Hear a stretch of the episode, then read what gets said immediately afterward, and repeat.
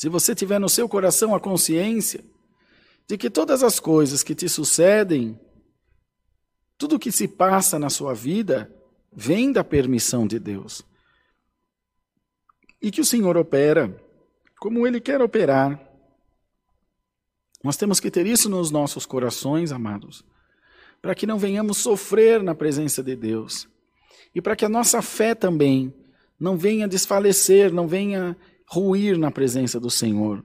Essa noite o Senhor quer falar conosco pela Sua palavra e te dizer: segura firme na minha palavra, segura firme na fé que foi depositada no teu coração, porque a bênção que está para vir na tua vida é muito maior do que qualquer outra bênção que você possa ter tido.